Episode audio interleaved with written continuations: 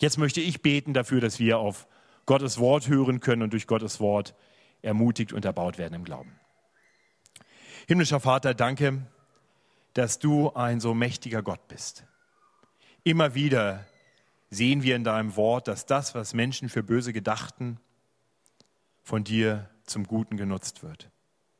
So war das schon einst bei Josef, als seine Brüder ihn verkauften in die Sklaverei und er so zum Retter seiner Familie, deines Volkes wurde. Und so war es bei deinem eigenen Sohn Jesus Christus, der von bösen Menschen brutal an ein Kreuz geschlagen wurde. Und in diesem Bösen, in diesem Morden kam doch Gutes hervor, weil wir so vor dir bestehen können für alle Ewigkeit. Danke, dass du Tod und Sünde überwunden hast. Und danke, dass du uns rufst in deine Nachfolge. Danke, dass du das auch heute durch den Bibeltext tust, den wir gleich miteinander bedenken wollen. Ich möchte dich bitten, dass du zu uns sprichst, dass du unsere Herzen und Sinne öffnest für dein Wort und dass wir angesprochen und verändert werden. Das kannst nur du tun und darum bitten wir dich in Jesu Namen. Amen.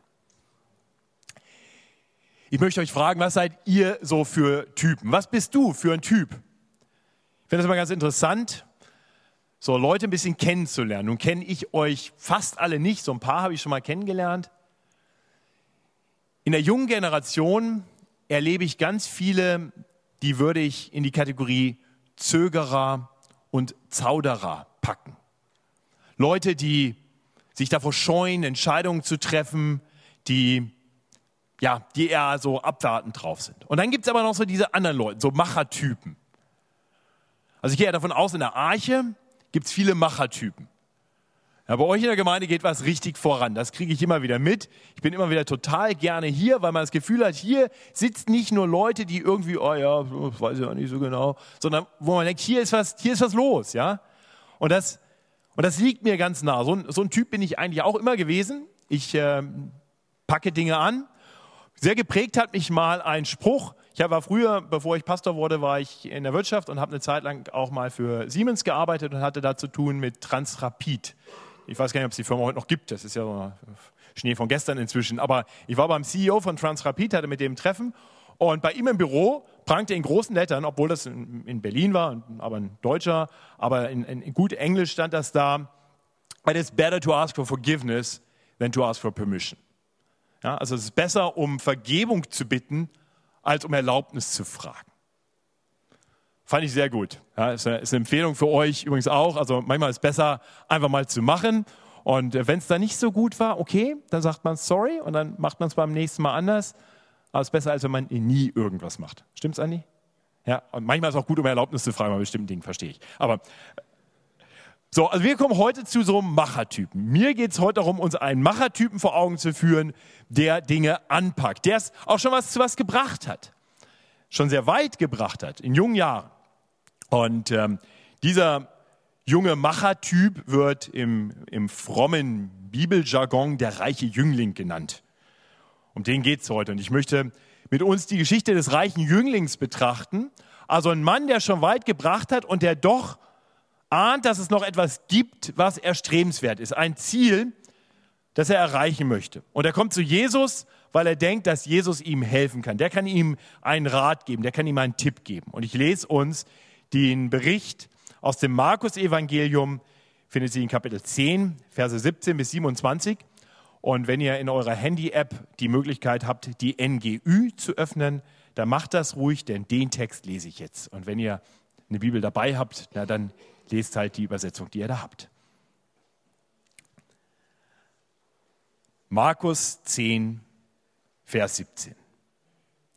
Als Jesus sich wieder auf den Weg machte, kam ein Mann angelaufen, warf sich, warf sich vor ihm auf die Knie und fragte, guter Meister, was muss ich tun, um das ewige Leben zu bekommen? Warum nennst du mich gut? entgegnete Jesus. Gut ist nur Gott sonst niemand. Du kennst doch die Gebote. Du sollst keinen Mord begehen, du sollst nicht die Ehe brechen, du sollst nicht stehlen, du sollst keine falschen Aussagen machen, du sollst niemand um das Seine bringen, ehre deinen Vater und deine Mutter. Meister, erwiderte der Mann, all diese Gebote habe ich von Jugend an befolgt. Jesus sah ihn voller Liebe an. Er sagte zu ihm, eines fehlt dir noch. Geh, verkaufe alles, was du hast und gib den Erlös den Armen und du wirst einen Schatz im Himmel haben. Und dann komm und folge mir nach. Der Mann war tief betroffen, als er das hörte und ging traurig weg. Er hatte ein großes Vermögen. Jesus sah seine Jünger der Reihe nach an und sagte, wie schwer ist es doch für Menschen, die viel besitzen, in das Reich Gottes zu kommen. Die Jünger waren über seine Worte bestürzt. Aber Jesus sagte noch einmal, Kinder, wie schwer ist es, ins Reich Gottes zu kommen. Eher geht ein Kamel durch ein Nadelöhr, als dass ein Reicher ins Reich Gottes kommt. Sie erschraken noch mehr. Wer kann denn überhaupt gerettet werden? fragten sie einander. Jesus sah sie an und sagte, bei den Menschen ist das unmöglich, aber nicht bei Gott. Für Gott ist alles möglich. Amen. Ja, wir sehen hier so ein, ein junger Mann kommt zu Jesus. Aus den Parallelberichten Matthäus und Lukas Evangelium, da wissen wir, der war, der war jung, der war angesehen, es war ein Oberer im Volk und dieser Jüngling, wie es hier in Vers 22 heißt, hatte ein großes Vermögen. Also im Prinzip hat er alles, wonach Menschen heutzutage streben. Ja? Jung, reich und angesehen. Ja? Das denken viele macht glücklich. Dafür geben die ihr ganzes Leben her. Und wenn sie dann nicht mehr jung sind, dann geben sie ihr ganzes Vermögen dafür aus, um wieder ein bisschen jung zu sein. Ja? So verrückt ist diese Welt. Wir wissen, das macht nicht glücklich. Das ist nicht nur ein blödes Sprichwort. Geld allein macht nicht glücklich, Nein, wir wissen, dass es wahr. Ich denke, die unter uns, die reich sind, können das bestätigen. Nur mal kurz, wer, wer von euch ist reich? Drei Reiche unter uns. Wisst ihr was? Ihr seid alle reich. Ihr lebt hier in Hamburg. Also wer in Hamburg leben kann und ein Dach über dem Kopf hat, Klamotten zum Anziehen hat, Essen hat, der ist reich im Vergleich zur Welt. Du hast gesagt, du warst in Cape Town. Ich glaube, in Cape Town sind die Menschen nicht ganz so reich. Und wenn man dann aus Cape Town rausfährt in die Suburbs, da hat keiner so viel wie ihr. Ihr seid reich. Das Problem ist nur, dass, dass wir unser Denken von Reichtum so denken, wie vielleicht auch noch Leute, die aus eurer Sicht wirklich reich sind. Man hat, man hat nie genug, man ist nie wirklich reich. Es gibt immer Leute, die mehr haben. Das ein Hamsterrad. Das, das Monster von Reichtum und Anerkennung, von Karriere oder was auch immer, dieses Monster, das wird nie satt. Der Appetit wächst mit jedem Schritt, den man weitergeht. Und dieser junge Mann, der hat das wahrscheinlich schon geschnallt, der hat das vielleicht schon gemerkt. Der der hat es eigentlich geschafft. Reich, angesehen, ja, und das in jungen Jahren. Aber er sucht nach was Größerem. Er sucht nach dem ewigen Leben, nach einem erfüllten Leben und einem Leben, das nicht mit dem Tod endet. Dieser junge Mann war gläubig. Ja, wir, wir sehen, er, er hat keine Frage darüber, dass es Gott gibt. Er hat keine Frage darüber, dass, dass es ein Leben nach dem Tod gibt. Ja, und er erkennt sogar an, dass Jesus irgendwie ganz schön wichtig ist. Also gläubig meine ich im sehr allgemeinen Sinne. Er hat einen Glauben an Gott, er hat einen Glauben an ein Leben nach dem Tod. Er hat von Jesus gehört und denkt, Mensch, Jesus kann ihm wahrscheinlich helfen, vielleicht helfen, den Weg zu diesem Ziel, ewiges Leben zu finden. Und so kommt er zu Jesus und sagt, guter Meister, was muss ich tun, um das ewige Leben zu bekommen? Nun, er nennt Jesus guter Meister, weil er Jesus für einen guten Menschen hält. Vielleicht für einen, der es noch weiter gebracht hat als er. Vielleicht einer, der, der ja irgendwie noch besser drauf ist.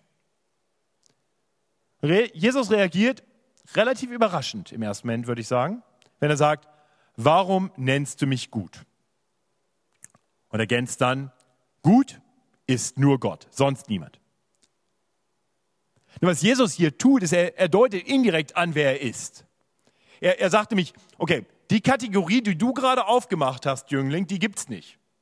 Guter Meister. Das, das gibt es nicht. Also entweder gibt es relativ guten Meister oder es gibt guten Gott. Okay, guter Meister geht nicht. Das heißt, wir müssen für uns entscheiden, welche Kategorie passt für Jesus. Ein relativ guter Meister, relativ guter Rabbi, ein guter Lehrer oder ein wirklich guter Gott. Das ist letztendlich das, was hier hintersteckt, aber das, das wird in dem Moment noch nicht deutlich. Jesus will dem Mann jetzt erstmal einfach deutlich machen, es gibt keinen guten Meister, es gibt keine guten Menschen. Ja, gut ist nur Gott, sonst niemand. Natürlich gibt es moralische Menschen, es gibt nette Menschen. Ja, ihr seid alles bestimmt total nette Menschen. Ich freue mich nachher noch ein paar von euch ein bisschen besser kennenzulernen. Aber vollkommen gut ist keiner. Und, und das muss man uns auch nicht erst beibringen. Das ist nicht etwas, was irgendwie von außen geschieht, dass die Gesellschaft uns so prägt. Und das ist ja das, was uns die Medien erzählen wollen. Ja? Der, der Massenmörder von München, also ein Amokläufer war es ja eigentlich nicht. Amok läuft man, wenn man irgendwie eine Kurzschlussreaktion im Kopf hat. Ja? wenn man das plant und sich eine Waffe beschafft, dann ist man ein Massenmörder. Der Massenmörder von München, der war eigentlich mal ein ganz guter Junge. Und dann sind Dinge passiert in seinem Leben und dann wurde er irgendwie böse. Das ist Blödsinn, oder? Der war kein guter Junge. Genauso wenig wie du oder ich ein guter Junge oder ein gutes Mädchen sind. Vollkommen gut ist niemand. Und das müssen wir nicht erst anerzogen bekommen. Ich weiß nicht, hat sich von euch mal, hat sich mal, haben sich eure Eltern mal Zeit genommen und gesagt, hey, lass uns mal hinsetzen, ich will dir mal erklären, wie man lügt. Heute machen wir mal Lektion 1, die kleine Lüge. Ja? Oder, oder Neid. Wir, wir üben mal Neid heute. Oder ist Blödsinn, ne? wir, wir alle wissen, wie das geht. Das ist irgendwie in uns drin. Ja, ihr habt ja noch ein ganz kleines Kind, habe ich gesehen. Ähm, selbstsüchtig auch schon manchmal? es geht nur um mich, ich will jetzt was. Ich habe selber zwei Kinder so aus dieser Phase raufwachsen sehen und ich habe keine Zweifel daran, die Sünde, die ist drin. Kein Mensch ist vollkommen gut. Und, und das ist das, was Jesus will, dass der Jüngling das versteht. Er kommt schon mit einer falschen Prämisse im Kopf zu Jesus. So, und, und nachdem Jesus jetzt die Anrede des Mannes korrigiert hat, geht er dann auf seine Frage ein. Die Frage war ja eigentlich, was muss ich tun, um das ewige Leben zu bekommen? Und jetzt sagt Jesus dem Jüngling, wenn er was tun will, um das ewige Leben zu verdienen, naja, dann soll er die Gebote halten. In anderen Worten, sei vollkommen gut. Ja, Jesus nennt dann einige der Gebote. Du sollst keinen Mord begehen, du sollst nicht die Ehe brechen, du sollst nicht stehlen, du sollst keine falschen Aussagen machen, du sollst niemanden um das Seine bringen, ehre deinen Vater und deine Mutter. Auszug aus den zehn Geboten, aus dem zweiten Teil der zehn Gebote. Und diese zehn Gebote, die sind super. Ja? Das ist eine ganz großartige Anweisung eines Gottes, der uns Menschen liebt, der uns sagt, wie wir ein wirklich gutes, gesegnetes Leben führen können. Die zehn Gebote sind wichtig und die gefallen Gott, wenn wir danach leben. Es gefällt Gott, wenn wir uns an die zehn Gebote halten. So, Jetzt versetze ich mal kurz in die Situation des reichen Jünglings. Jetzt sagt dir Pastor Andi Mertin, halt die zehn Gebote. Hm, wie war das nochmal? Was sind die eigentlich, die zehn Gebote genau? Kriegen wir die überhaupt noch wieder in den Kopf? Zehn Gebote ist ja jetzt so viel, also zehn wäre ja nicht 580 oder so. Zehn Gebote. Wer kann mal schnell die zehn Gebote aufsagen? Ich meine, die sind wichtig, es stehen in der Bibel an mehreren Stellen. Wer kann sie mal kurz aufsagen? Hey, das finde ich cool. Komm mal kurz nach vorne, sag uns mal die zehn Gebote auf. Nein, nein, nein, nein, nein. Du, das, du kannst es umreißen in deinen eigenen. Wie heißt du? Also, äh, soll ich äh, mit dem Mikrofon sprechen? Mit dem Mikro. Und wie heißt du? Ah, ich heiße Michael, ja, hallo. Michael, du kannst das auf Deutsch machen. Ah, ja, wunderbar. Äh, ich mache das auch öfters mit den zehn Geboten. Äh, erstes Gebot: Gott soll an erster Stelle sein. Zweites Gebot, du sollst keine anderen Götter neben mir haben. Du sollst prinzipiell keine anderen Götter anbeten. Drittens, ähm, du sollst äh, ja, du sollst den Namen Gottes nicht lästern. Viertens, den Sabbat heiligen. Fünftens, Vater und Mutter ehren. Sechstens, nicht töten. Siebtens, nicht die Ehe brechen. Achtens, äh, nicht stehlen. Neuntens, du sollst nicht ähm, lügen und zehntens, du sollst nicht begehren. Wow, sehr gut, Michael.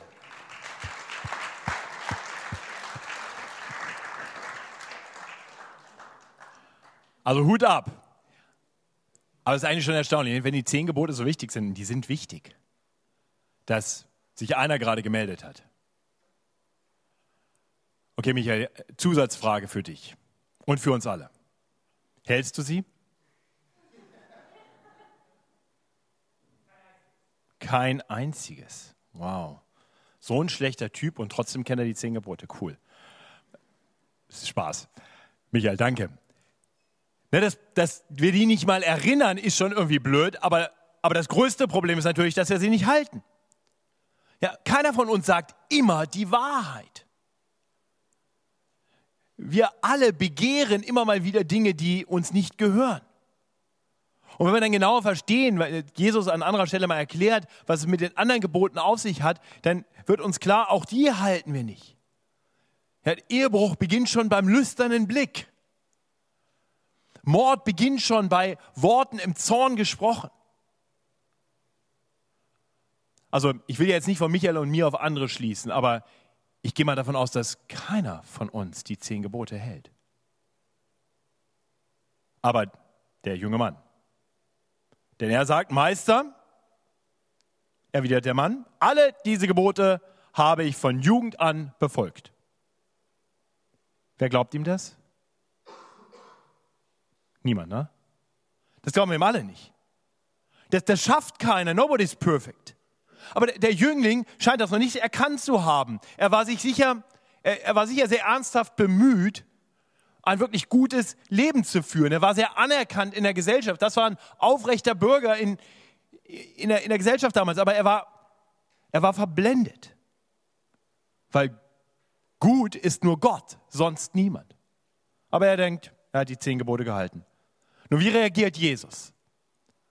Also wenn, wenn ich jetzt Gott wäre, ja, der Sohn Gottes, und jetzt kommt jemand und ich konfrontiere ihn mit den zehn Geboten, die ich den Menschen gegeben habe. Das ist Jesus, das ist ja Gott. Und jetzt kommt jemand und ich sage ihm, okay, wenn du das ewige Leben verdienen willst, ja, dann halt die mal und dann habe ich alles getan. Ich würde sagen, du Idiot. So würde ich reden. Ja du hättest wahrscheinlich freundlichere Worte, wahrscheinlich kann man das auf Hamburgisch irgendwie auch ein bisschen galanter sagen, aber ähm, in, in, Bayern sind wir sehr direkt. Ja. Aber was macht Jesus? Jesus ist tief bewegt von der Ernsthaftigkeit und wohl auch betroffen über, über diese Blindheit dieses jungen Mannes. Und es heißt dann hier in Vers 21, Jesus sah ihn voller Liebe an. So ist Jesus nicht du Idiot. Voller Liebe sieht er ihn an. Voller Liebe. Und dann im Fortgang sehen wir, dass Jesus diesem Jüngling jetzt noch ein weiteres Mal versucht, seine Grenzen aufzuzeigen. Ja, so sagt Jesus dann, eins fehlt dir noch. Geh, verkaufe alles, was du hast und gib den Erlös den Armen und du wirst einen Schatz im Himmel haben. Und dann komm und folge mir nach. Ich möchte uns ermutigen, auch diese Worte an uns heranzulassen. Ja, genauso wie ich uns ermutigen möchte, die zehn Gebote vielleicht wirklich mal zu lesen. Und wirklich zu sagen, okay, das sind wirklich gute Gebote eines guten Gottes. Es ist nichts, was wir zur Seite legen können und sagen können, wir haben viel über Gnade gesungen, es ist nichts, was wir zur Seite legen sollten deshalb und sagen, es spielt keine Rolle mehr. Das spielt eine große Rolle. Der allmächtige Gott, dein Schöpfer, gibt Gebote, nach denen wir leben sollen. Wir tun gut daran, die zehn Gebote zu kennen und danach zu leben, so gut wir können. Und, und jetzt kommt hier diese zweite Aufforderung und jetzt lass auch die an dich heran. Dürfte Jesus das von dir fordern? Geh, verkauf alles, was du hast und gib den Erlös den Armen? Ich will damit nicht sagen, dass er das von dir fordert. Ich, ich will nur fragen, wenn er das von dir fordern würde, dürfte er das? Würdest du ihm gehorchen? Gibt es etwas, was Jesus nicht von dir fordern dürfte? Gibt es, gibt es irgendetwas, was Jesus nicht fragen darf? Eine Tabufrage. Was würde dir am schwersten fallen, abzugeben, wenn Jesus das von ihr fordern würde. Und ich gehe davon aus, dass es vielleicht sogar was ziemlich Gutes ist. Doch genau das hat das Potenzial, zu einem Götzen in deinem Leben zu werden. Genau das ist es, was am meisten konkurriert mit Gott. Ist gut, diese Frage mal für einen Moment an sich heranzulassen und nicht nur Beobachter zu sein dieser Unterhaltung. Weil Jesus geht es genau darum. Jesus möchte diesem Mann aufzeigen, du hast hier etwas, das du nicht bereit bist loszulassen. Du hast einen Götzen. Du hast etwas, das in Konkurrenz mit mir steht, mit Gott steht. Denn Jesus kennt das Herz dieses Mannes, so wie er all unsere Herzen kennt. Und er wusste, dass das Problem dieses reichen Jünglings war, dass er ein ganz selbstbewusster Machertyp war. Einer, der es zu was geschafft, gebracht hatte. Und, und der sich an das, was er war und hatte, klammerte. Genau darauf vertraut er letztendlich. Und deswegen war er zwar bereit, etwas zu tun, um das ewige Leben zu ererben, aber es gab eben auch eine Grenze. Sein Herz hing zu sehr an seinem Reichtum und der allgemeinen Anerkennung. Und deshalb konnte er nicht loslassen. Nicht? So heißt es dann hier in Vers 22. Der Mann war tief betroffen, als er das hörte und ging traurig weg. Er hatte ein großes Vermögen. Was für eine Tragik. Der junge Mann geht traurig weg. Ich kann die Jünger gut verstehen, von denen es dann heißt, dass sie über Jesu Worte bestürzt waren. Und dann wird Jesus noch deutlicher. Kinder, wie schwer ist es, ins Reich Gottes zu kommen. Eher geht ein Kamel durch ein Nadelöhr, als dass ein Reicher ins Reich Gottes kommt. Okay, ein etwas schräger Vergleich. Eher geht ein Kamel, kennt ihr, ne? diese großen Tiere mit den Höckern oben drauf und durch ein Nadelöhr. Nadelöhr kennt ihr auch, ne? so ein Nadel oben, das kleine dran, wo man den Faden durchziehen soll, aber das irgendwie nie schafft. Gibt es auch noch keine App, die das für einen macht oder so. Manche Leute behaupten ja, es geht ja hier um ein Stadttor, das hieß Nadelöhr und da könnte man Kamele irgendwie durchdrücken. Ich habe mal so Kinderbücher gesehen, Kinderbibeln, wo das so drin steht. Ist natürlich völliger Schwachsinn, weil Jesus gleich weiter erklären wird, dass es eben unmöglich ist. Ja, er definiert noch. Also Kamel durch Nadelöhr gleich unmöglich. Und dann stellt sich ja die Frage, kann man dann überhaupt in das Reich Gottes kommen? Das ist die Frage, die die Jünger dann stellen. Wer kann überhaupt gerettet werden? Wir sehen hier, Jesus verschiebt ja die Begrifflichkeit immer so ein bisschen. Es fängt an mit, wie kann ich ewiges Leben bekommen? Und dann reden sie darüber, wie kann man überhaupt ins Reich Gottes bekommen? Und jetzt redet Jesus hier vom gerettet werden. Das hängt alles eng miteinander zusammen. Ja? Also wer gerettet wird, wird gerettet hinein in das Reich Gottes und wer im Reich Gottes ist, der hat dort ewiges Leben. Ja, hängt alles zusammen. Also nicht das gleiche, aber eng miteinander verbunden. Und Jesus antwortet jetzt auf diese Frage, wer kann dann überhaupt gerettet werden, mit dem nicht besonders ermutigenden Hinweis. Niemand. Es ist den Menschen unmöglich. Genauso unmöglich, wie es für ein Kamel wäre, durch ein Nadelöhr zu gehen. Und dann sagt Jesus Worte voller Hoffnung. Bei den Menschen ist das unmöglich, aber nicht bei Gott. Für Gott ist alles möglich. Und das war genau das, was Jesus versucht hatte, dem reichen Jüngling zu verdeutlichen. Vertrau nicht auf dich selbst, auf das, was du tun kannst. Vertrau auch nicht auf das, was du hast, auf deinen Reichtum. Es gibt nur einen Weg zum ewigen Leben. Und der Weg ist eben nicht gut genug zu sein, denn niemand ist gut als Gott allein. Der Weg ist auch nicht genug zu haben, Jesus sagt, verkauf alles und gib es den Armen. Es gibt nur einen Weg und das ist der Weg Jesus hinterher. Das ist eine Aufforderung. Komm und folge mir nach. Jesus ruft uns also dazu auf, ihm nachzufolgen, denn er allein kann uns zum ewigen Leben, zum ewigen Leben bringen. Genau dazu ist er überhaupt in diese Welt gekommen. Er ist in diese Welt gekommen, weil diese Welt vom Tod in Knechtschaft genommen worden war. Die ersten Menschen hatten gesündigt und der Sünde sollt ist der Tod. Das heißt, die allerersten Menschen, die hatten ewiges Leben, die mussten nicht sterben, bis sie gesündigt haben. Und weil wir alles unseren ersten Vorfahren nachtun, sind wir alle unter dem Fluch des Todes. Und, und deswegen kommt jetzt Gott zu den Menschen, um einen Weg zu schaffen, damit wir mit ihm leben können. Er kommt und lebt das perfekte Leben. Er hält die zehn Gebote und alle sonstigen Gebote Gottes. Er lebt das Leben voller Liebe. Und dann ist er bereit, alles aufzugeben. Denn er weiß, wozu er gekommen ist. Er ist nicht gekommen, um sich dienen zu lassen. Nein, er ist gekommen, um zu dienen und sein Leben zu geben als Lösegeld für viele. Und dieses Lösegeld, das war zu hoch, selbst für den reichen Jüngling. Der reiche Jüngling hatte nicht genug, um dieses Lösegeld zu zahlen. Dieses Lösegeld, das notwendig war, um Sünder vor dem ewigen Tod zu retten, war das perfekte, sündenfreie Leben Jesu. Und dann ist Jesus gestorben, stellvertretend für die Sünden aller, die im Glauben zu ihm kommen. Und dann hat er bewiesen, dass er Macht hat selbst über den Tod, dass er ewiges Leben hat und ewiges Leben geben kann. Er ist am dritten Tage auferstanden, siegreich über Tod und Sünde. Das heißt, das, was dem Menschen unmöglich ist, nämlich das in das Reich Gottes zu kommen aufgrund seiner Werke, das ist für Gott möglich. Das heißt, was wir nicht tun können, das muss Gott tun. Und so kommen Menschen wie du und ich in das Reich Gottes, wenn wir nicht auf uns vertrauen, sondern allein auf Jesus und ihm nachfolgen.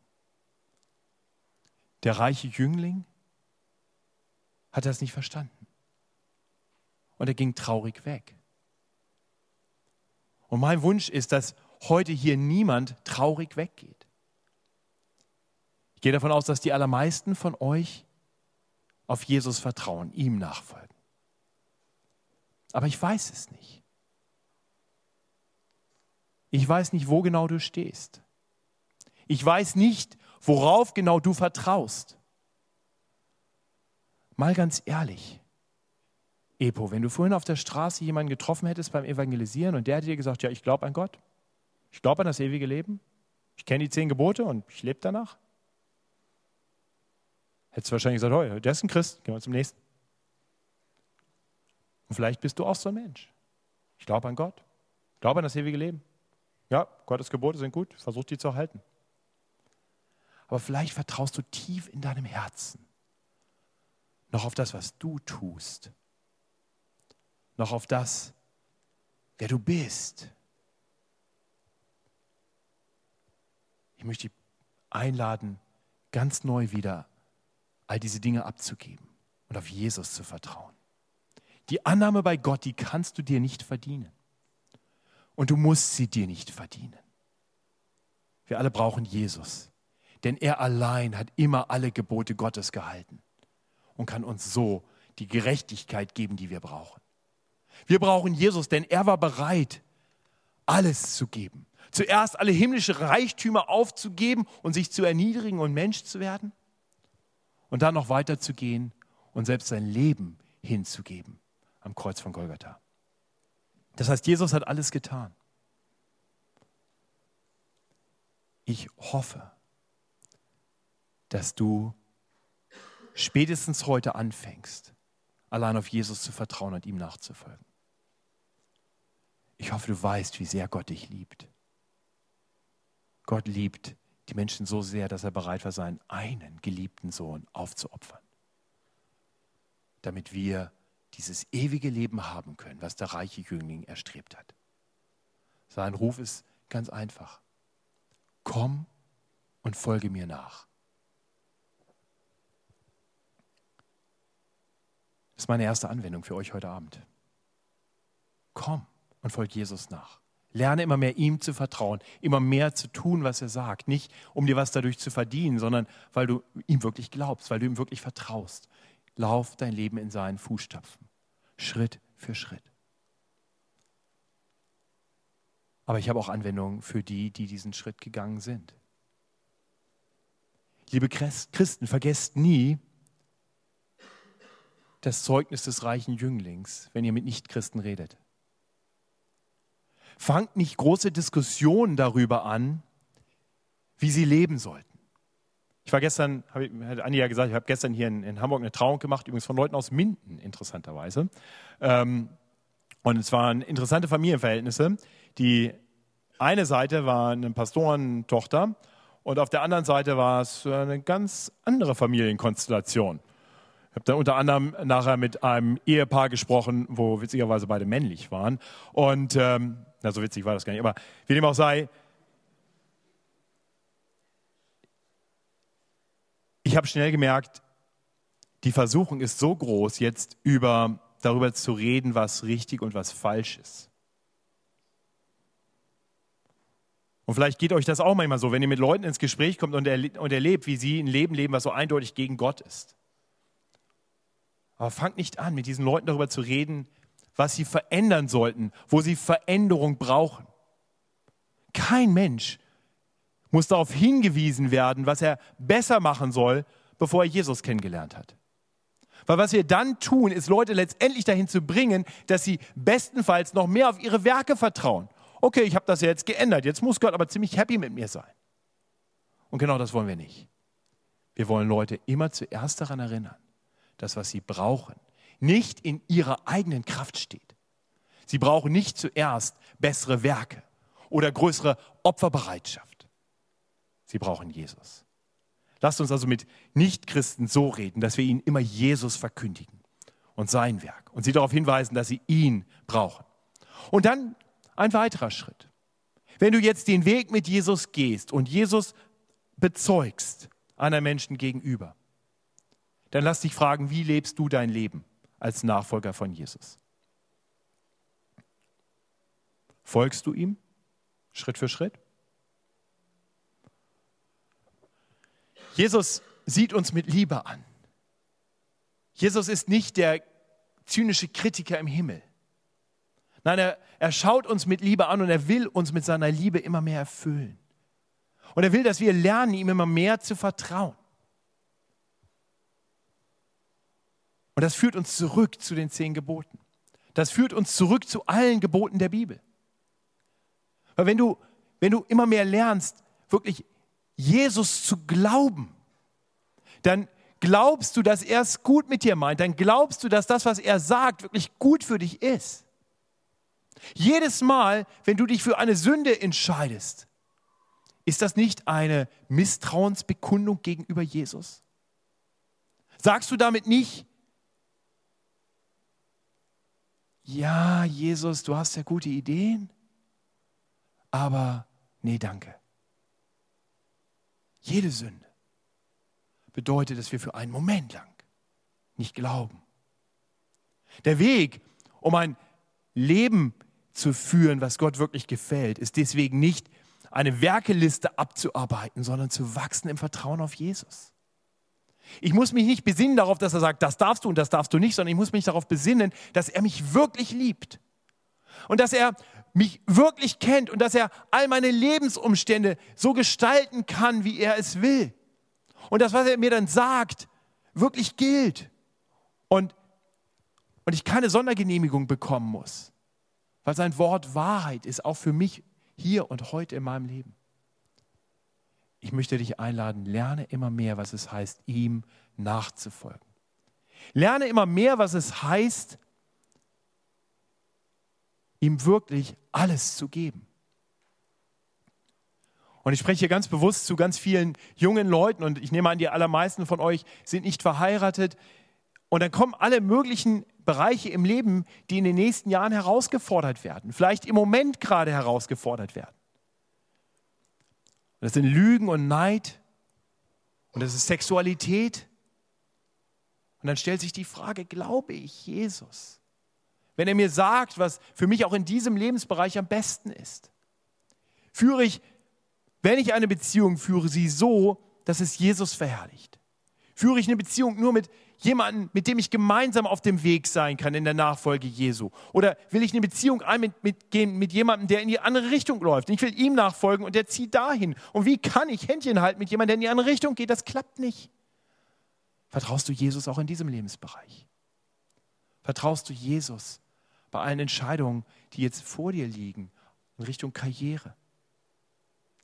Komm und folge ihm nach. Okay, lasst uns zum Abschluss ganz ehrlich werden. Wer von uns vertraut gelegentlich noch auf seine eigenen Werke? Ihr seid eine ehrliche Gemeinde. Lasst uns immer mehr lernen, dass wir nicht auf uns vertrauen dürfen. Wenn Schwierigkeiten in unser Leben kommen, dann, dann kommt es ganz schnell, in mir zumindest hoch und vielleicht auch in dir, dass du, dass du zum Ankläger Gottes wirst, weil du denkst, das habe ich jetzt aber nicht verdient. Oder wenn ich jemand anders sehe, dem es so viel besser geht, der ist nicht mal gläubig, dann klage ich Gott an und sage, der, aber ich nicht. Und dann vertraue ich immer noch darauf, dass ich mir was verdient habe bei Gott und dass der sich etwas nicht verdient hat. Und ich denke in der komplett falschen Kategorie. Jesus sagt, komm und folge mir nach. Ich habe deine Lebensumstände im Griff. Ich weiß, was ich mit dir vorhabe. Ich weiß, was ich dir gebe. Und ich werde für dich sorgen. Vertrau mir. Und so möchte ich mit uns beten zum Abschluss dieser Predigt, dass wir mehr und mehr lernen, nicht so zu leben wie der reiche Jüngling, sondern immer mehr das zu tun, was Jesus sagt. Ihm zu vertrauen, ihm nachzufolgen. Himmlischer Vater, danke, dass du zu uns sprichst durch dein Wort. Danke, dass du deinen eingeliebten Sohn Jesus in diese Welt gesandt hast, damit er das Unmögliche möglich macht. Herr, vergib uns, wo wir immer noch denken, dass wir etwas tun können oder tun müssen, um uns bei dir etwas zu verdienen. Herr, hilf uns immer mehr, einfach im Glauben zu leben, im Vertrauen dir nachzufolgen, Schritt für Schritt. Und danke, lieber Vater, dass du ein gnädiger Gott bist, der uns aufhilft, wenn wir mal gefallen sind.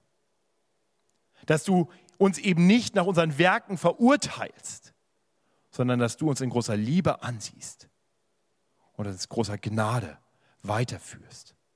So hilf uns immer wieder neu, unsere Augen auf, auszurichten auf Jesus, den Anfänger und Vollender unseres Glaubens, bis wir das Ziel unseres Lebens erreicht haben, das ewige Leben in der Fülle und Herrlichkeit beim Vater.